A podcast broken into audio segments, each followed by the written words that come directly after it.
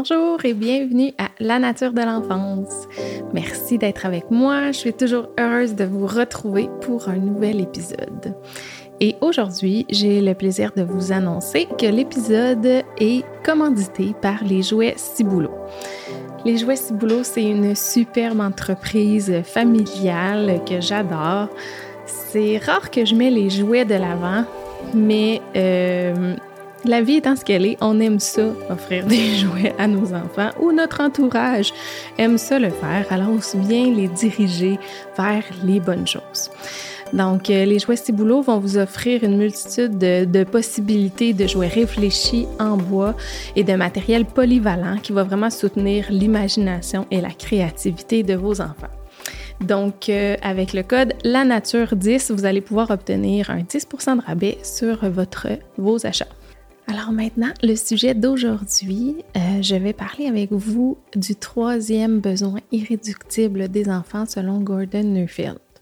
Vous pouvez le retrouver dans les épisodes précédents, deux épisodes sur les, euh, les besoins irréductibles aussi, le besoin de jeu et le besoin de larmes.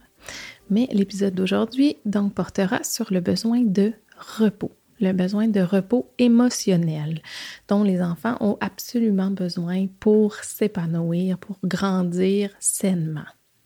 Je parlerai un peu de l'attachement, évidemment. Je vous expliquerai plus clairement ce qu'est le besoin de repos. Et euh, ensuite, je vais vous donner euh, différentes situations pour mieux visualiser, ce besoin-là, et comment y répondre adéquatement. J'espère sincèrement que ça résonnera pour vous. Nous sommes euh, des êtres de relation. On a besoin d'appartenir et plus que tout, on a besoin d'attachement, de ressentir ce profond lien-là avec d'autres humains. En vieillissant, ce besoin d'attachement-là ou de connexion, il peut être comblé par diverses relations. Mais pour l'enfant, son besoin d'attachement doit d'abord être comblé par l'adulte qui prend soin de lui. Donc, principalement par son parent, mais ce lien d'attachement-là, il doit être comblé par tous les adultes qui vont prendre soin de l'enfant. Donc, euh, le milieu écologique de l'enfant, c'est sa famille. Mais ce besoin-là, il va être tout aussi présent dans le milieu de garde ou à l'école. Et donc, au même titre qu'un enfant qui n'arrivera pas à se concentrer ou à être disposé simplement à se laisser aller s'il y a le ventre qui gargouille, ben celui qui a une fin d'attachement sera tout aussi indisposé. J'ai souvent nommé ici que la relation adulte-enfant, c'est la base de tout le développement. Euh, c'est l'adulte qui est responsable de la relation, c'est l'adulte qui est responsable de l'environnement dans lequel l'enfant est grandi. Puis cet environnement-là, il doit offrir des conditions favorables euh, pour que le développement puisse se faire sainement. Évidemment, les enfants ont des sensibilités différentes. Il y a des enfants qui vont avoir besoin d'un environnement vraiment plus particulier que d'autres, mais à la base, certains besoins sont essentiels et non remplaçables ou non négligeables. C'est pour ça que je tenais à vous présenter ces trois grands besoins, donc le jeu, les larmes et le repos. Ici, c'est pas la question de se culpabiliser ou de se rejeter encore plus de pression sur les épaules mais juste de prendre conscience de l'importance de notre rôle. En plus, je le nommais, le besoin d'attachement, c'est un besoin qui est incroyablement primaire et instinctif, ce qui fait que il est chez vous aussi. Si vous prenez le temps de, l'écouter, de vous connecter à ce que c'est être parent, à votre rôle, bien, vous allez voir que c'est instinctif de vouloir prendre soin d'eux, de les garder à votre proximité, euh, d'être leur référence, leur pilier. Donc, pour en venir plus directement au sujet d'aujourd'hui, que l'enfant a besoin de trouver auprès de vous ce repos émotionnel-là, mais qu'est-ce que ça signifie le repos émotionnel? C'est cette zone où l'enfant n'a pas besoin d'être en quête d'attachement. Cette zone où il peut être complètement lui-même en sachant qu'il sera accepté sans condition, aimé et accueilli sans condition.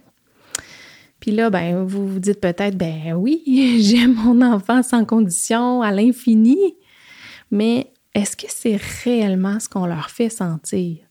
Parfois, quand on s'arrête à observer le système de valeurs dans lequel on évolue dans notre société, des valeurs comportementales, ce message-là, est un peu contradictoire. Je t'aime à l'infini, mais viens pas me déranger la nuit. Je t'aime à l'infini, mais vite, sois indépendant et montre-moi que tu peux faire sans moi, que tu peux t'organiser sans moi. Je t'aime à l'infini, mais quand tu es en colère, j'aime mieux être un peu plus loin de toi. J'aime mieux attendre que tu te sois calmé. J'aime mieux que tu t'isoles un peu là, pour crier parce que ça me fait sentir mal ou ça me fait sentir inadéquat. Quand tu es triste, j'attends que ça passe avant de m'installer auprès de toi parce que je trouve ça long. Je t'aime à l'infini, mais quand tu un comportement plus difficile, j'ai tendance à te regarder avec un peu de méfiance. Je me demande ce qui se passe avec toi. Je doute un peu de ta valeur ou de tes capacités à t'adapter éventuellement. Je sais que c'est difficile à entendre, mais je suis certaine que c'est des comportements que vous avez probablement adoptés. Je l'ai fait aussi par moments. Il y a plein de gens autour de nous qui font ça. Puis je pense sincèrement que pour réussir à changer ce genre de système-là, ben, il faut franchir de nombreux niveaux de conscience. Puis ça, ça représente un gros défi. Puis donc, ça passe aussi par le fait de de faire ces constats difficiles. Donc, je vous invite à prendre le temps de voir est-ce que nos gestes sont réellement cohérents avec ce qu'on pense transmettre à nos enfants? Est-ce que c'est réellement cohérent avec le message que vous leur faites vivre ou sentir au quotidien? Puis là, encore, il ne s'agit pas d'être parfait. Il y aura des moments où vous ne serez pas en mesure d'accueillir, où vous n'allez pas être présent, puis c'est correct. Je le fais aussi. Euh, ça nous arrive à tout le monde. Il faut la majorité du temps essayer de mettre ça de l'avant. Mais prendre le temps de se regarder, de mieux comprendre, nous aide aussi à adapter puis à à adapter ce qui déclenche ou à ajuster ce qui déclenche la culpabilité chez nous. La culpabilité, elle nous parle, elle nous aide à nous, à nous réaligner. Puis là, je parle pas de la culpabilité d'avoir pris une soirée pour vous parce que vous en aviez besoin. Ça, c'est de la culpabilité inutile. Mais quand tu sens que tu aurais pu faire différemment, quand tu files à l'intérieur de toi qu'en fait, c'est pas les gestes que tu aurais voulu faire, ben cette culpabilité-là, elle est importante parce qu'elle te sert à te réaligner. Donc, l'enfant, euh, a besoin pour se développer sainement de pouvoir se libérer complètement de sa fin d'attachement. Il doit savoir qu'il n'y a pas à travailler pour conserver ce lien précieux, ce lien chaleureux-là avec l'adulte. Euh, pour pouvoir offrir ça à nos enfants, qu'est-ce qu'il faut faire? Ben, déjà, il est plus question d'être que de faire. Nos enfants, ils ont besoin qu'on soit connectés. Ils ont besoin de sentir que nous sommes là, présents pour eux, qui sont pas un fardeau, qui nous dérangent pas de d'autres choses, qui sont notre priorité. Et là, est-ce que ça veut dire que je dois tout lâcher pour rester toujours à côté de mon enfant? Non. Ce sentiment-là, idéalement, ce lien profond-là, cette sécurité-là, ce qu'on souhaite, c'est que ton enfant il puisse la, ressentir avec plusieurs adultes, avec son village d'attachement, que ce soit avec maman, papa, euh, tonton, tati, la tante, l'oncle, l'éducatrice, l'enseignante, la marraine, le parrain, le voisin, la voisine avec qui tu as un beau lien, avec qui vous pouvez vous soutenir puis vous entraider. Donc, ça ne vous met pas toute cette pression-là à vous sur les épaules. Mais ça se veut aussi un rappel que l'enfant n'est jamais responsable de la relation. On a parfois des formulations qui font croire le contraire, mais c'est l'adulte qui doit accueillir à bras ouverts avec le sourire. C'est l'adulte qui doit montrer l'exemple du respect. C'est l'adulte qui doit prendre soin de l'environnement dans lequel l'enfant évolue. L'adulte qui doit faire sentir l'enfant en sécurité. Pour offrir un repos émotionnel à mon enfant, je dois aller au-delà de sa demande. Qu'est-ce que ça veut dire ça? Je vais vous donner quelques exemples qui vont je pense, bien illustré. Donc, quand vous allez au restaurant puis que le serveur remplit votre verre d'eau avant même que vous l'ayez demandé. Quand euh, vous vous levez le jour de votre anniversaire puis que secrètement votre partenaire avait déjà écrit un beau petit message de bonne fête puis l'avait laissé à côté de la tasse de café. Quand votre chum ou votre blonde apporte un petit verre de vin le vendredi avant dès que vous arrivez dans la maison quand, euh, quand tu files pas puis que ton ta meilleure amie là, débarque avec euh, la bouffe, euh, ta bouffe préférée pour te donner une pause sans que tu rien demandé. Je suis certaine que si vous vous replongez dans ces situations-là, vous ressentez de l'apaisement. Puis cet apaisement-là, c'est le sentiment d'être vu, d'être compris, puis qui est précieux pour nous, mais qui est essentiel pour l'enfant. Alors, je pense aussi qu'en tant qu'adulte, on peut se dire, oui, mais il faut qu'on apprenne à nommer nos besoins. Oui, c'est vrai. Effectivement, dans le cadre d'une relation adulte mature, on va être en mesure de nommer nos besoins, puis la personne qui a à cœur la relation va tenter après ça euh, d'y contribuer, de prendre soin de ces besoins-là. Mais nos enfants étant en développement ont besoin d'un pilier, quelqu'un sur qui se poser. Donc, être en mesure de lire les besoins de nos enfants et y répondre avant même la demande, ça apporte un grand repos qui leur permet de mettre toute leur énergie à jouer puis à se développer.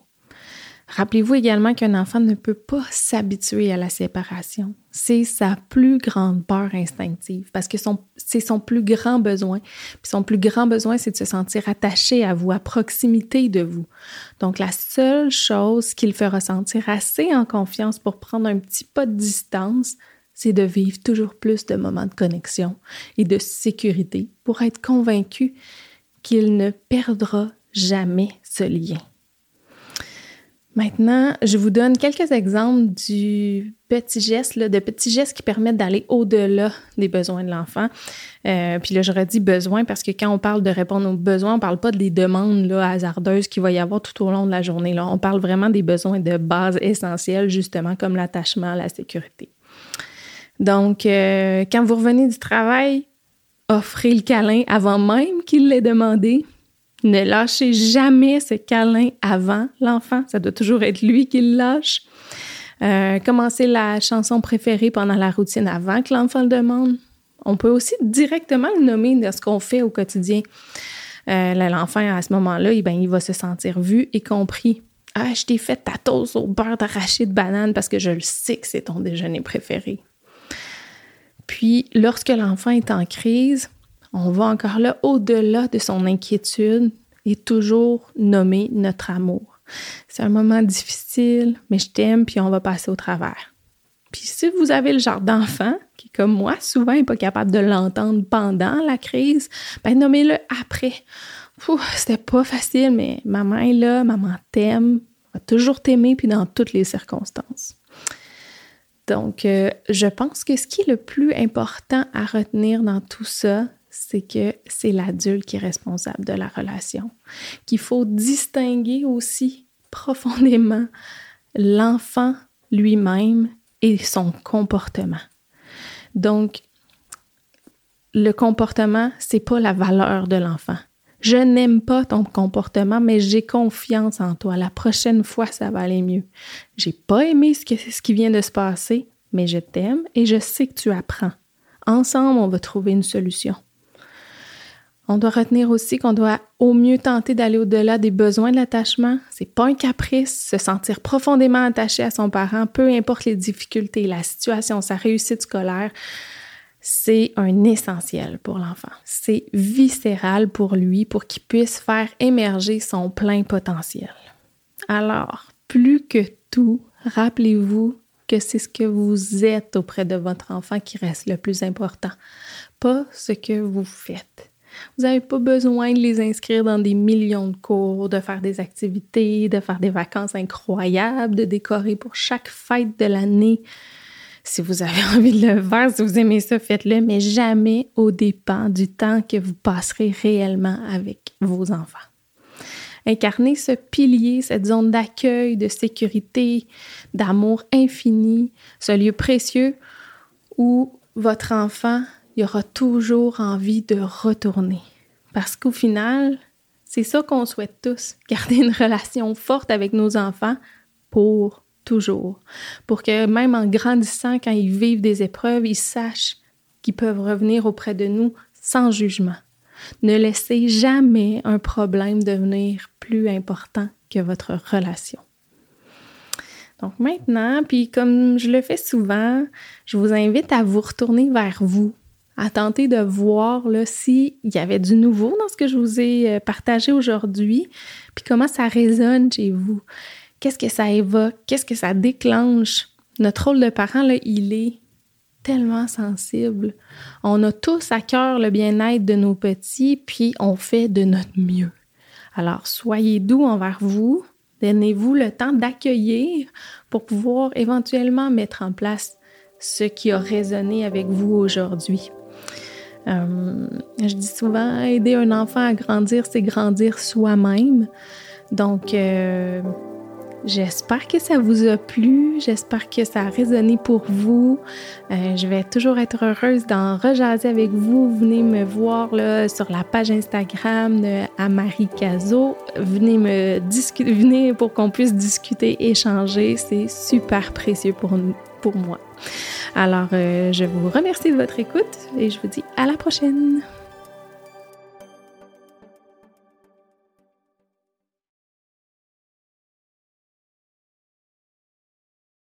Merci à tous, chers auditeurs, d'être à l'écoute de la nature de l'enfance. Je vous invite à aller évaluer le podcast en laissant un 5 étoiles et en vous abonnant au podcast sur les différentes plateformes. C'est vraiment la meilleure façon de m'encourager.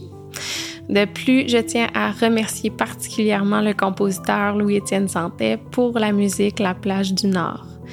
Également, un grand merci à la librairie La Liberté qui commandite le podcast et vous offre 15% sur tous vos achats en librairie avec le code La Nature 15. Et moi, je vous dis à bientôt et je vous souhaite beaucoup de douceur.